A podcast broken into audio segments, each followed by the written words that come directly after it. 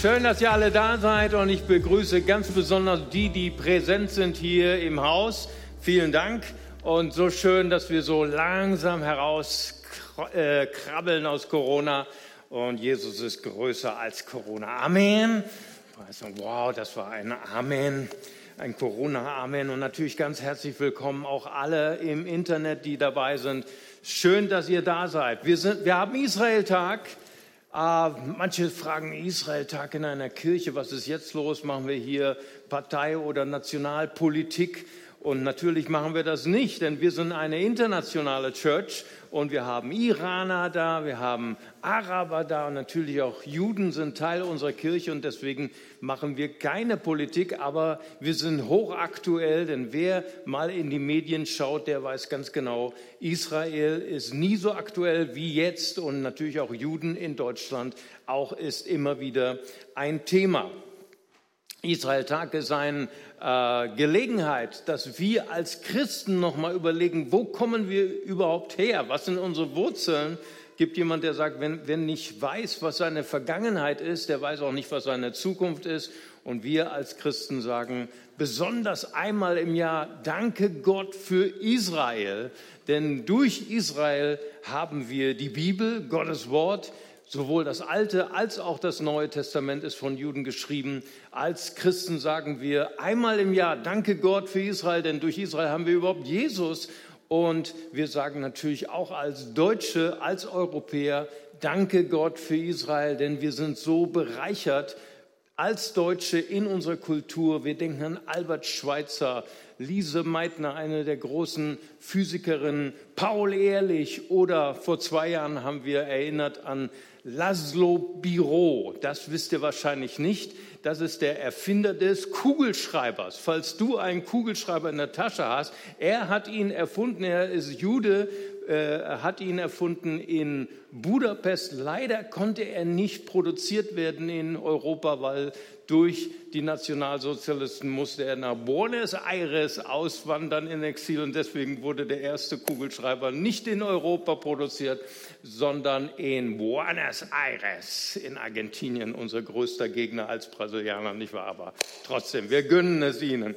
Schön. Und heute wollen wir uns besonders beschäftigen, was hat eigentlich Israel mit uns als Christen zu tun? Und unser Titel heute heißt Jesus besser verstehen durch die Story Israels. Danach haben wir ein brandheißes Interview mit zwei ehemaligen Muslimen. Wir haben auch sogar einen ehemaligen Imam hier im Haus. Und wir werden über Antisemitismus sprechen. Was ist das eigentlich? Und dann nach der Pause haben wir hier das große Vorrecht, dass wir äh, Herrn Michalski hier haben, einen der den Holocaust überlebt hat. Also es wird ein ganz großartiger Tag. Und ich freue mich jetzt schon, mit euch diesen Tag erleben zu dürfen.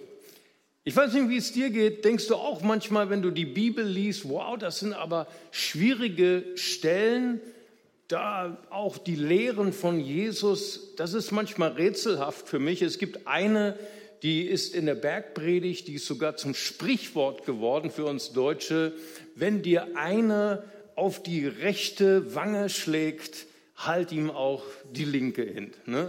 Äh, total bekannt und muss sagen, ich habe diesen Bibelvers schon immer gekannt, auch als Nichtchrist, aber ich konnte nicht so viel damit anfangen. Ich muss euch auch bekennen, ich fühle mich richtig schlecht dabei, als mein Sohn, als er klein war, aus der Grundschule kam und sagte, Papa, mich hat jemand geschlagen. Weißt du, was ich dann gesagt habe? Als Pastor und als Vater, Schlag zurück. Weil ich wollte einfach, dass mein Sohn weiß, dass er wertvoll ist, dass, äh, dass nicht jeder mit ihm machen kann, was er will, sondern dass er das Recht hat, natürlich sich zu verteidigen, seine Würde, sein, seine körperliche äh, ähm, Identität natürlich. Und äh, das sind so manche Verse, wo wir denken, wow, der steht zwar da, den haben wir ja schon hundertmal gelesen, aber was hat der eigentlich mit meinem Leben zu tun. Und das wollen wir heute ein bisschen üben. Wie können wir eigentlich schwierige Verse, schwierige Lehren von Jesus uns selbst erklären? Ich habe so eine kleine äh, Skizze mitgebracht.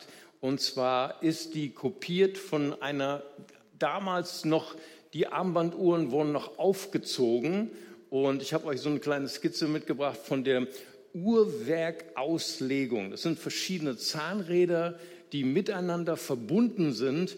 Und damals in diesen uralten Uhren gab es so eine Feder, die nannte man Unruh, die nannte man Balance. Und die hat dazu geführt, dass all diese Zahnräder die richtige Stunde anzeigten in der richtigen Zeit.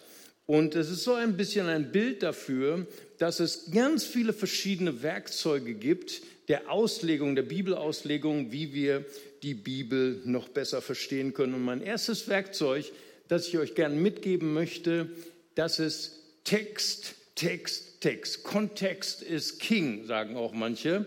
Das heißt, wenn du einen Vers nicht richtig verstehst, dann schau noch mal in den Kontext, wie man diesen Vers vielleicht besser verstehen kann. Gibt es auch ganz tolle Apps und Online-Konkordanzen. Da kannst du dann eingeben Wange oder Backe oder Gesicht. Und wenn du das tust, dann findest du einen Vers im Johannesevangelium Kapitel 18. Da ist Jesus bei seiner letzten Verhandlung, bevor er stirbt, da kriegt er nämlich auch eine Ohrfeige. Ja, einer der Gerichtsdiener schlägt ihm ins Gesicht, weil Jesus eine sehr scharfsinnige Antwort gegeben hat, dem Hohepriester. Und jetzt müsste man meinen, aufgrund von Matthäus 5, Vers 39, dass Jesus sagt, hier ist meine linke Wange, schlag noch mal zu.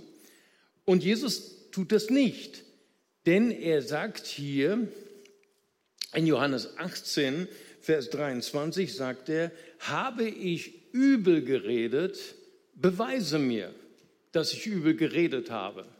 Wenn ich nicht übel geredet habe, warum schlägst du mich? Das heißt, es ist interessant, dass Jesus das nicht mit sich, gefall, sich gefallen lässt, sondern dass er sogar argumentiert und das Wort beweisen nimmt. Beweis mir, dass ich diese Ohrfeige verdient habe. Wenn nicht, warum schlägst du mich?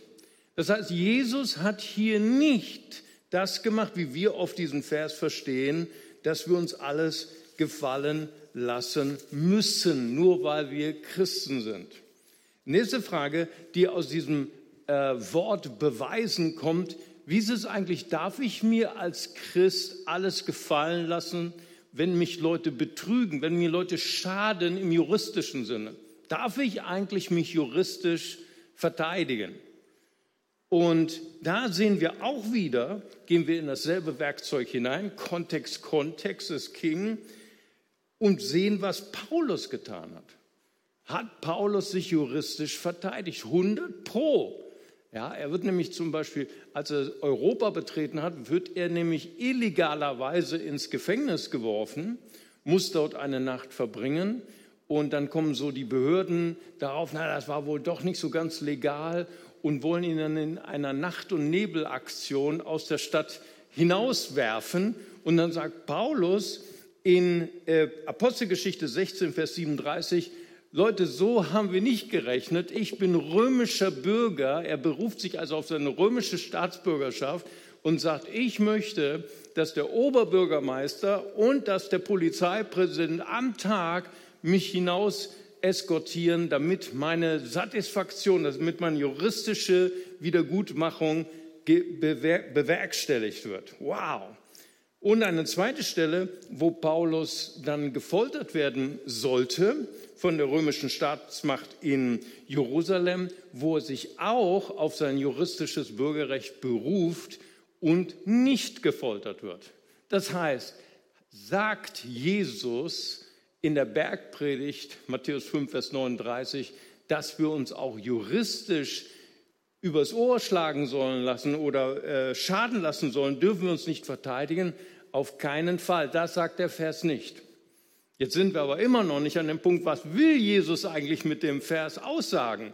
Was ist denn die Aussage, wenn dir jemand auf die rechte Wange schlägt, halte die linke hin? Und jetzt kommen wir zu unserem Punkt dass wir die Lehre Jesu besser verstehen durch die Story Israels. Und es gibt sehr viele jüdische Gelehrte, so wie Pinchas Lapid oder David Flusser oder Josef Klausner, Das waren alles berühmte jüdische Professoren, die nie Christen geworden sind, die versucht haben, Jesus den Christen zu erklären durch die jüdische Brille und auch den Juden versucht haben zu erklären, Jesus, er gehört tatsächlich zur jüdischen Familie. Und Pinchas Lapid in seinem Buch ist die Bibel richtig übersetzt, sagt, dass diese Ohrfeige keine äh, Körperverletzung war, sondern es handelte sich um eine religiöse Maßnahme, um jemand zu zeigen, ich gebe dir nicht meinen Respekt, ich gebe dir meine Verachtung. War zum Beispiel, wenn ein Rabbiner seinem Schüler einen Klaps gegeben hat, der hat nicht wehgetan, es war einfach nur eine symbolische Handlung, dass er damit ausdrückte, ich verachte dich, weil du kein richtiger jüdischer Lehrling oder Schüler bist, weil du eine minderwertige oder schlechte Lehre verfolgst. Und das galt natürlich auch für die ersten Juden, die Christen wurden, die Jesus nachfolgten, haben bestimmt auch diesen Klaps bekommen. Und Pinchas Lapid sagt, dass der Talmud sogar solche religiösen Klapse ins Gesicht bestrafte. Nämlich, du musstest nämlich, wenn du das gemacht hast, 60 Sus oder umgerechnet 30 Euro bezahlen, wenn jemand dich vor Gericht gebracht hat. Da ist jemand, der mich religiös verachtet hat. Oder wenn es sogar mit der falschen Hand war, die falsche Hand war die Rückseite der Hand und dich ins Gesicht geklapst hat, dann musstest du sogar das Doppelte zahlen, also 60 Euro. So, was heißt eigentlich dieser Vers? Was sagt Jesus eigentlich? Er sagt, wenn jemand dich verachtet um meinetwillen, wenn jemand dir keinen Respekt zollt, weil du Jesus nachfolgst, dann ertrag es um meinetwillen denn ich gebe dir ewiges Leben, ich gebe dir echte Liebe. Und wenn Leute dich verachten, wenn Leute dich ablehnen um deines christlichen Glaubens willen, dann darfst du ihnen antworten, ja. Und ich habe eine Antwort für dich, der Gott, den du hast, der hört nicht auf, dich zu lieben. Amen. Und wenn du mich verachtest und wenn du mich hast, dann habe ich nur eine Antwort für dich. Ich liebe dich trotzdem, auch wenn du Böses gegen mich redest. So, nun haben wir also ein bisschen verstanden, dass wir Jesu Lehren besser verstehen können durch den rabbinischen Hintergrund, weil Jesus war Rabbiner, Jesus war Jude. Jemand hat mir letztens auf YouTube geschrieben, nein, Jesus war kein Rabbiner, Jesus war Christ. Und dann habe ich gesagt, lies noch mal das Johannesevangelium. Als Nikodemus nachts zu ihm kam, spricht er zu ihm, Rabbi, du bist ein geehrter Lehrer. Überall wird er Rabbi genannt. Nun kommen wir von der Lehre Jesu zu einer viel wichtigeren Frage, dass wir erkunden, wer ist eigentlich Jesus Christus? Wer ist Jesus eigentlich für dich? Ich möchte dich auch fragen im Internet, wer ist Jesus eigentlich für dich? Nun, ich möchte gerne anhand der deutschen Geschichte der Theologie in den letzten 200 Jahren darstellen, wie wichtig das ist, dass wir wirklich wissen, wer Jesus ist. Ja, es gab eine zwei bedeutende theologische Strömungen in Deutschland. Die erste war die sogenannte Leben Jesu Forschung. Sie setzte ein kurz nach der Aufklärung mit Reimarus, die gesagt haben, wir müssen Jesus nicht erkennen durch unseren Glauben allein, sondern wir müssen Jesus kennenlernen durch die Wissenschaft, durch alles, was wir beweisen können. Und dann gab es eine Schule, eine theologische Schule, die sogenannte Tübinger Schule. Und äh, Ferdinand Bauer war ihr äh, einer der führenden Theologen, der sagte dann, wir wissen überhaupt gar nicht, ob Jesus überhaupt existiert ist, hat. Er ist wahrscheinlich nur eine historische Erfindung der Kirche. Und dann gab es die zweite Leben Jesu Phase und darunter war auch Rudolf Bultmann, einer der bedeutendsten Theologen der deutschen Geschichte. Und er sagte auch, wir wissen eigentlich gar nicht, ähm, ob die Evangelien recht haben mit ihren ganzen Geschichten. Wir müssen Jesus befreien von all den Wundergeschichten, dass er übers Wasser gelaufen ist, dass er Tote auferweckt hat, dass er Kranke geheilt hat. Das sind wahrscheinlich alles Märchen. Wir müssen Jesus entmythologisieren und zum Kern von Jesus vordringen. Er wollte Jesus der modernen Gesellschaft präsentieren. Er meinte es gut, aber er hat damit praktisch gesagt, wir wissen gar nicht, ob das alles stattgefunden hat, was die Evangelien sagen. Wir wissen gar nicht, ob es historisch nachweisbar ist. Und in diesem ganzen Wirrwarr kamen dann ganz komische Lehren, besonders auch in Deutschland und in Europa. Otto Fleiderer und dann auch in England ein Mann, äh, Houston Stuart Chamberlain, ein englischer Antisemit, und er hat gesagt, Jesus war nicht der Sohn einer Jungfrau, er war entstanden durch die Vergewaltigung seiner Mutter durch einen römischen Soldaten germanischer Herkunft. Deswegen ist Jesus Deutscher und Arier. Und wir sagen natürlich heute, wow, wir sind natürlich, wir, wir schauen auf unsere deutsche Geschichte aus einem ganz anderen Blickwinkel und wir sagen, wie konnte das passieren? So eine Verzerrung, so eine Verwirrung über die Identität von Jesus.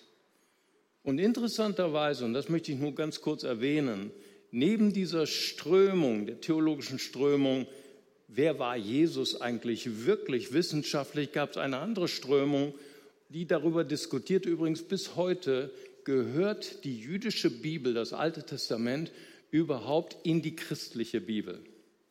Waren Leute wie ähm, Adolf Harnack, die gesagt haben, das Alte Testament, die jüdische Bibel ist fremd für einen Christen. Wir Christen, wir, wir, wir fühlen uns nicht zu Hause. Alten, Im Alten Testament sagte er, deswegen dürfen wir die das Alte Testament nicht mehr lesen in der Kirche. Sie gehört nicht mehr zur christlichen Bibel. Und der Punkt, den ich heute machen möchte, dass in der Zeit, wo das Alte Testament herausgenommen wurde aus der christlichen Bibel, die Leute nicht mehr wussten, wer Jesus eigentlich wirklich war. Also Luther hat mal einen Satz gesagt, nimm Jesus aus der Bibel und du kannst die Bibel nicht mehr verstehen. Und ich sage heute am Israeltag, nimm die jüdische Bibel aus der christlichen Bibel und du weißt nicht mehr, wer Jesus ist. Das ist mein Punkt, den ich gerne heute machen möchte. Und ich möchte gern euch ein kleines Beispiel geben, wie wir den Charakter und das Wesen von Jesus noch besser verstehen können durch seinen jüdischen Hintergrund, durch die Story von Israel. Es gibt einen anderen jüdischen Religionswissenschaftler, sein Name ist Professor David Flusser. Er hat viele Bücher geschrieben, auch über Jesus. Sein Ziel war es, die Juden mit Jesus zu versöhnen. Den Juden Jesus zu zeigen durch die jüdische Brille. Für die Juden ist ja praktisch Jesus nicht existent. Für die Juden ist Jesus nur eine Erfindung von Paulus, der praktisch Jesus wie so eine Art Märchen aus der griechischen Mythologie dargestellt hat.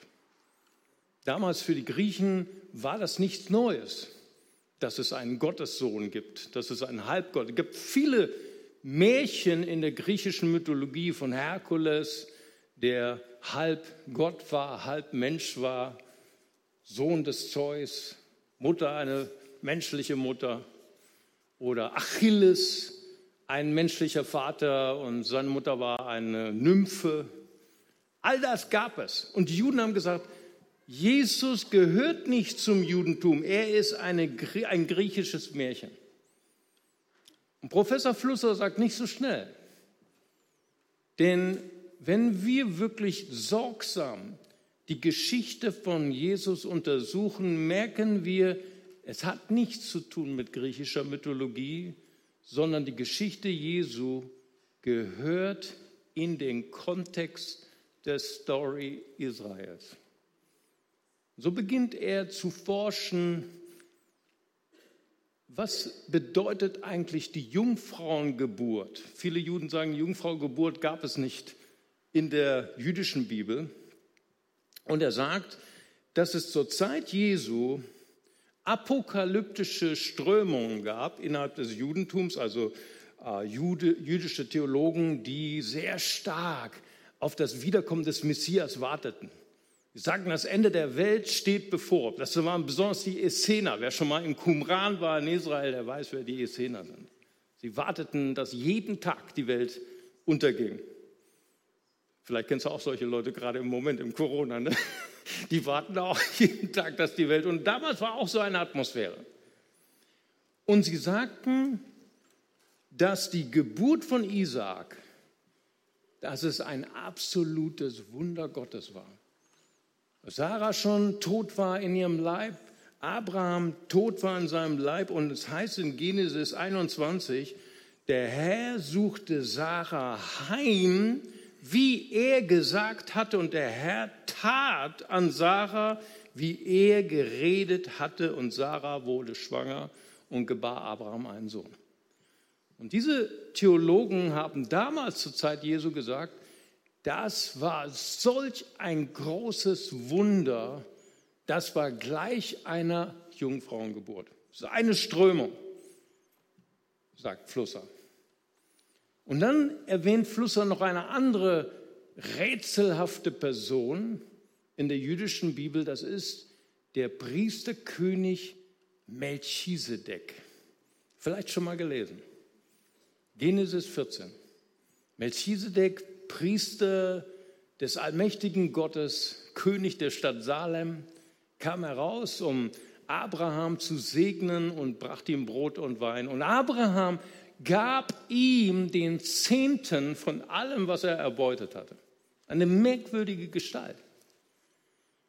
Und Flusser sagt, dass Melchisedek eine zentrale Figur war in dem apokalyptischen Glauben von vielen jüdischen Theologen. Sie sagten, dass Melchisedek ohne Vater und Mutter war, ein ewiger Priester ohne Anfang und ohne Ende, ewig lebte.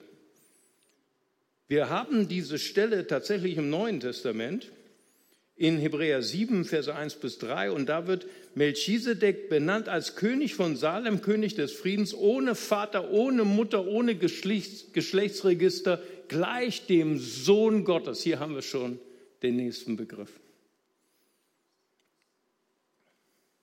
Sohn Gottes. Kommt nicht nur in der griechischen Mythologie vor, sagt Flusser, sondern ist auch ein Begriff im Alten Testament. Psalm 2. Heute habe ich dich gezeugt. Du bist mein Sohn, spricht Gott. Psalm 110, ein merkwürdiger Psalm, Vers 1 sagt David, und der Herr sprach zu meinem Herrn. Interessante Kommunikation neben dem Thron Gottes. Da ist jemand neben dem Herrn, mit dem Gott der Allmächtige auf Augenhöhe kommuniziert. Und dann Vers 4, geschworen hat der Herr und wird nicht gereuen, du bist Priester in Ewigkeit nach der Weise Melchisedeks. Das heißt also, Flusser sagt, es gab Theologen zur Zeit von Jesus, die haben gesagt, Melchisedek ist ohne Anfang und ohne Ende, Priester in Ewigkeit. Er ist der Sohn Gottes, der auf einer Augenhöhe mit Gott spricht. Und Daniel 7, Vers 13 und 14, da ist die Rede, und siehe, mit den Wolken des Himmels kam einer wie der Sohn des Menschen. Haben wir den dritten Begriff. Sohn Gottes, Sohn des Menschen, der mit den Wolken kommt. Und seine Herrschaft ist eine ewige Herrschaft, die nicht vergeht. Melchisedek ist also ewig. Melchisedek ist der Sohn Gottes und Melchisedek ist der Sohn des Menschen, der kommen wird als Weltenrichter. Und Flusser sagt, das war die Theologie von manchen apokalyptischen Strömungen im ersten Jahrhundert. So, und jetzt, warum habe ich das alles erzählt? Ein bisschen, bisschen komplex. Ich hoffe, ihr könnt mir folgen. Ich habe das alles erzählt, um dieses rätselhafte Gespräch in der Verhandlung über Jesu Kreuzigung vor dem Hohen Rat zu erklären. Nur mit diesem Hintergrund können wir dieses rätselhafte Gespräch verstehen. Da heißt es nämlich in Matthäus 26, 63, dass die Hohenpriester ihn überführen wollten der Gotteslästerung, dass er sich Gott gleich macht, im Sinne der griechischen Mythologie. Und deswegen wollten sie ihn kreuzigen. Das haben sie nach außen plakativ gesagt. Er ist ein Gotteslästerer. Und sagen, wir beschwören dich bei dem lebendigen Gott, dass du uns sagst, ob du der Christus bist, der Sohn Gottes. Und das war eine, eine, wie soll man sagen, missverständliche Frage. Man konnte Sohn Gottes verstehen im griechisch-mythologischen Sinne als Gotteslästerung oder man konnte Gottes, Sohn Gottes verstehen im jüdischen Hintergrund. Und die Antwort Jesu ist bezeichnend, weil Jesus nämlich wusste, auf welche Fangfrage sie ihn eingelassen haben und antwortet in Vers 64, Jesus sprach zu ihm, du sagst es. Er bestreitet das nicht, der Christus zu sein. Er bestreitet es nicht, Sohn Gottes zu sein. Aber er sagt, von nun an werdet ihr sehen den Menschensohn rechten, sehen zu, sitzen zur Rechten der Kraft. Das ist ein biblisches Zitat, Psalm 110. Der Herr sprach zu meinem Herrn.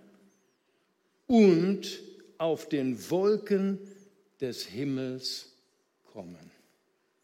Das ist das Zitat aus Daniel Kapitel 7. So das eigentliche auf Deutsch gesagt, was Jesus dort sagte in Handschellen, sagte er zu den Hohepriestern, ich, der ihr denkt, dass ich euer Gefangener bin, ich bin gleich Melchisedek, ich werde am jüngsten Tage kommen in den Wolken und werde richten alle Menschen inklusive euch und ich werde bestimmen, ob ihr in die Hölle oder in, in den Himmel kommt. Und das war die Konfrontation und die Hochpriester wussten ganz genau, worüber Jesus hier sprach. Hier stand vor ihnen der Weltenrichter und sie haben sich geweigert, sich ihm zu unterordnen. Und so komme ich zum Schluss meiner Botschaft heute. Ich möchte dich heute fragen im Internet und ich möchte dich heute fragen hier im Saal, wer ist Jesus wirklich für dich?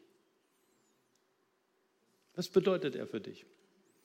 Ist Jesus dieser ähm, aufgeklärte, wie soll man sagen, humanistische, nette Prediger, der die Liebe gepredigt hat zu allen Feinden, zu allen Menschen?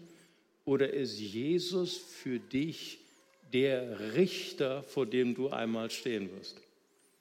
Der urteilen wird über jedes Werk, was du getan hast, über jedes Wort, was du gesprochen hast. Und seien wir mal ehrlich, wenn das so kommt, wenn wir alle durchfallen, inklusive meiner einer. Wir alle, wir sind nicht perfekt. Wir werden bei diesem Gericht durchfallen. Aber die gute Botschaft ist, Jesus, der der Richter ist der Welt, er ist auch unser Retter. Amen. Er ist gekommen, um alle Menschen zu retten. Alle Menschen zu retten und sein Leben hinzugeben als Lösegeld für uns. Und deswegen möchte ich mein, mein Plädoyer, meine Botschaft heute enden mit einer Einladung. Für euch heute im Saal und für euch, die ihr im Internet zuschaut dass du heute eine Entscheidung treffen kannst und sagen, ich möchte Jesus mit neuen Augen kennenlernen. Er ist nicht nur der liebe Prediger. Er ist nicht nur dieser humanistische Botschafter, der Pech gehabt hat und am Kreuz geendet ist. Nein, er ist der Richter, vor dem ich einmal stehen werde. Aber das Großartige ist, er ist auch mein Erlöser. Und wenn du heute hier bist und möchtest Jesus Christus dein Herz öffnen, dann möchte ich dich gerne heute einladen, herausfordern, umzukehren und Jesus dein ganzes Leben zu geben, unter seine Herrschaft zu stellen und ihn zu bitten, dir deine Schuld zu vergeben. Und wenn du das machen möchtest, dann darfst du mit mir die Augen schließen und du darfst mit mir ein Gebet der Hingabe sprechen. Und wir beten zusammen, Vater im Himmel. Danke, dass du mich liebst. Danke, dass du dich für mich entschieden hast. Herr Jesus Christus, du bist für mich gestorben und auferstanden. Vergib mir meine Schuld.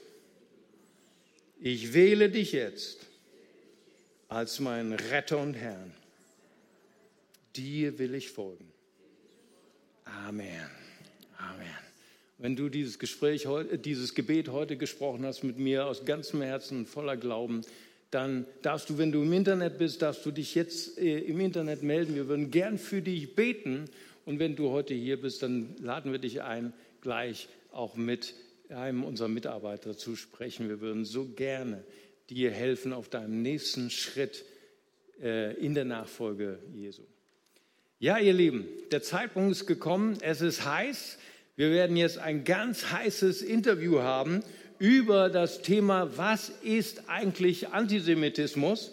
Ist es ein Problem der Deutschen? Ist es ein Problem der Muslime oder der Christen?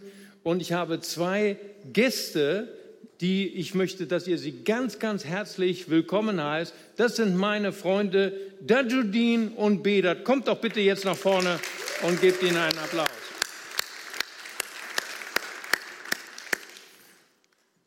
Ja. Sehr gut. Bitte nehmt doch Platz.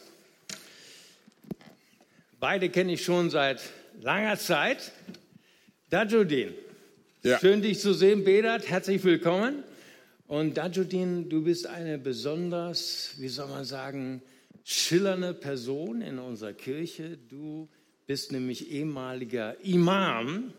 Und erzähl doch mal, wo du herkommst und was dein Hintergrund ist. Okay, guten Tag. Mein Name ist äh, Tajuddin. Ich bin als Muslim geboren und aufgewachsen in Togo, Chamba. Aber meine Eltern, die ich mit dem war, ist ein Imam. Da dort ich wollte auch eine große Prediger, aber ich bin da, äh, in der Zeit als Imam und Lehrer. Mein Wunsch da ist eine große Prediger als Muslim. Aber heute Nachfolger von Jesus. Amen. Wunderbar. Verheiratet mit sieben Kindern. Mit sieben Kindern. Wow. Das äh, ist großartig. Dajudin, ähm, wir haben ein Foto, das wir vielleicht gleich sehen. Wir stehen hier gemeinsam mit einem Juden vor der Klagemauer in Jerusalem. Ja. Und äh, wir haben dort eine kleine Gebetsveranstaltung gehabt als Reisegruppe. Und ich, ich hatte dich gebeten, ob du diese Story mal erzählen kannst. Ja, tatsächlich in der Reise, wo wir waren, wir waren drei als äh, alte Muslim. Da war Tanju bei dieser Klagemauer wollten wir beten und segnen Israel.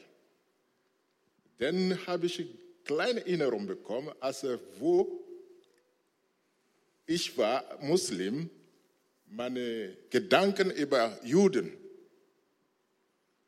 Für mich ich dachte, ah, das war die Leute, die haben meine Propheten nicht akzeptieren. Aber heutzutage stehe und bete vor dem und segne dem. Wow. Aber das ist eine große Liebe von Gott durch Jesus Christus. Ja. Und plus ein Licht, dass ich muss wissen, dass Gott lebt in jedem Menschen. Und wenn ich Gott liebt, ich muss beweisen, auf alle Menschen. Lieb Menschen bedeutet für mich lieb Gott. Mhm. Und wenn ich wirklich Gott lieb, muss ich alle, was Gott hat, lieben. Amen. Ja. Wow, das ist natürlich eine ganz, ganz heiße Story, dass du natürlich als äh, Muslim, dass du, äh, wie soll man sagen, äh, kritisch eingestellt warst gegen die Juden. Und äh, nach deiner Begegnung mit Jesus äh, hier eine Veränderung erlebt hast, dass du also nicht nur das jüdische Volk liebst und segnest, sondern sogar alle Menschen. Alle Menschen. Wow, das ist Alle. eine großartige Story. Alle. Sollen wir ihm dafür mal einen Applaus geben und Jesus vor allen Dingen einen Applaus? Vielen Dank. Ja, das ist großartig. Ich meine, ich spreche auch äh, äh, mit einigen Muslimen und wir sprechen auch über äh, ihre Beziehung zum jüdischen Volk. Ich kann mich erinnern, einmal in äh, einem bestimmten Stadtteil, wo sehr viele Muslime wohnen, haben sie mich auch gefragt, hey Mario, wir mögen dich, aber wir mögen nicht die Juden. Die müssen doch raus aus Israel. Und ich habe ähm, äh, dann meinen Koran zufällig dabei gehabt und dann habe ich äh, aus dem Koran die Stelle ge äh, geöffnet aus Sure 5, Al-Maida, wo Allah zu Musa, also zu Mose spricht, äh, führe dein Volk, also das Volk der Juden, in das Land, was ich ihnen ver verheißen habe. Da waren wir dann ganz andächtig, weil Wer sind wir kleinen Menschen, dass wir gegen den Koran sprechen? Bedat, schön, dass du da bist. Bedat, erzähl uns ein bisschen, wo bist du geboren und was ist dein Hintergrund? Ja, guten Morgen. Ich bin in Isfahan im Iran aufgewachsen und heute bin ich ein Nachfolger Jesu. Amen. Das ist großartig. Nun wissen wir ja so ein bisschen aus den Medien, dass Iran und Israel sind nicht die größten Freunde. Wie hast du das als Muslim, als Jugendlicher im Iran erlebt? Wie war deine Haltung gegenüber Juden und wie war deine Haltung gegenüber dem Staat Israel? Ja, wir werden natürlich zum Hass gegen Israel erzogen im Iran. Aber als Muslim habe ich mich nicht davon beeinflussen lassen. Und tatsächlich hatte ich gute jüdische Nachbarn und Freunde. Ich habe auch nicht auf die israelische Flagge im Iran getreten. Das heißt also, äh, würdest du sagen, dass man auch trotz solch einer Prägung und solch einem Hintergrund hat man immer auch den freien Willen, sich entweder für oder gegen den Hass zu entscheiden. Ja, wow. Man kann sich ja immer mit seinem eigenen freien Willen entscheiden, den Mensch liebe ich oder den Mensch hasse ich. Und man kann ja immer frei wählen. Es ist ja auch so mit Antisemitismus. Die große Frage, ich meine, es ist ja heute wieder aktuell, auch in Deutschland, leider wieder in Deutschland. Wir hatten ja gehofft, dass wir den Antisemitismus in Deutschland überwunden hätten. Manch, manche Leute stellen auch immer so dar, Antisemitismus ist nur ein deutsches Problem. Wir haben heute gehört, es ist auch zum Teil auch ein Problem unter Muslimen. Und natürlich ist es auch ein Problem der Christen, weil die ersten Kirchenväter, wenn man ihre Schriften liest, äh, haben Juden verflucht. Und äh, denken wir allein an Luther, der äh, leider auch das Buch geschrieben hat gegen die Juden und ihre Lügen und sogar gefordert hat, dass alle Synagogen in Deutschland verbrannt werden. Es ist auch ein christliches Problem. Aber was ist deine Meinung? Was ist eigentlich im Kern Antisemitismus? Ja, ich meine, Antisemitismus ist wie jede andere Sünde. Und man kann ja selber, ich kann selber frei wählen, entscheiden, äh, ob ich einen Menschen, eine Nation liebe oder hasse. Aber besonders jetzt die Juden zu hassen, das ist nicht gut. Das ist wirklich eine Sünde und man soll wirklich anfangen, die Menschen, egal welche Rasse oder Nation, zu lieben, besonders als Christen. Ja, großartig. Und ich denke, die wunderbare Botschaft, die wir heute bringen können, ist, dass Jesus gekommen ist, uns frei zu machen von Sünde und frei zu machen auch von, von Hass gegenüber allen Menschen, so wie Dadjudin das auch sagt. Und äh, wir haben auch so wunderbare Stories von Muslimen, die sich hier bei uns im CLW für Jesus entschieden haben. Und ich kann mich an eine Story erinnern, äh, dass äh, dann äh, ein, eine unserer jüdischen Mitglieder hineinkam. Sie war sogar Sabre. Manche kennen sie auch unter Shoshana. Und ich habe dann sie vorgestellt: Hallo, Shoshana, hier ist jemand deiner Nachbarn. Ich sage mal jetzt nicht das Land und äh, die also in Feindschaft leben zu Israel. Und das erste, was diese Muslime erlebt hat, dass Shoshana sie umarmt und geküsst hat vor Corona natürlich. Und äh, das war ein großartiges Erlebnis. Wir hätten eigentlich heute noch einen Talkgast gehabt aus Kurdistan. und äh, die natürlich auch gerne gesagt hätte, deswegen sage ich es jetzt auch nochmal anstelle von ihr, es ist nochmal ein Unterschied. Ich kann Juden lieben durch Jesus Christus, das habe ich vorher nicht getan. Jesus hat mich erlöst zur Liebe, aber trotzdem kann ich kritisch sein gegenüber den äh, Entscheidungen von dem Staat Israel und wir haben gesagt, ja, das wollen wir trotzdem noch mal erwähnen. Auch als Christen brauchen wir jetzt nicht irgendwie politisch äh, nur auf einer, äh, äh, wie soll man sagen, für Israel sein. Denn Simon Wiesenthal, der Nazi-Jäger, sagt auch, hey, Israel ist genauso ein Staat wie jeder andere, so wie Togo, so wie Iran, so wie Deutschland. Wir haben unsere guten Seiten, wir haben unsere schlechten Seiten, aber wir dürfen auch sagen, Israel ist ein anerkannter Staat, auch wenn er Fehler hat.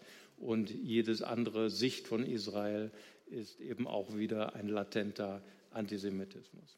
Hey, wir möchten gerne jetzt dieses Interview beenden und ich möchte euch nochmal bitten, diese beiden sind eigentlich ziemlich mutig, dass sie hier vor der Kamera stehen als Ex-Muslime und über Israel sprechen. Gebt ihnen doch nochmal einen ganz großen Applaus.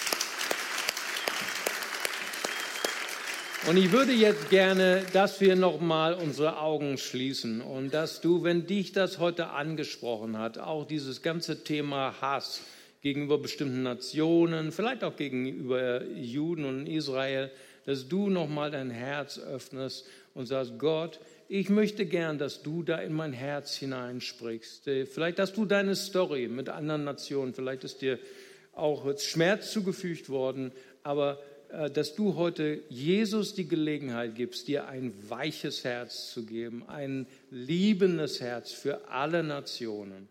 Vater Gott, so danke ich dir, Herr, für diesen wunderbaren Tag, Herr. Danke dir auch für dieses Interview und dass wir einfach erkennen dürfen, Herr, Hass gegen bestimmte Nationen ist einfach Sünde. Und ich bete, dass du uns heute überführst, dass du uns frei machst und dass du uns zu liebenden und vergebenen Nachfolgerinnen und Nachfolgern machst durch deine Gnade. Amen.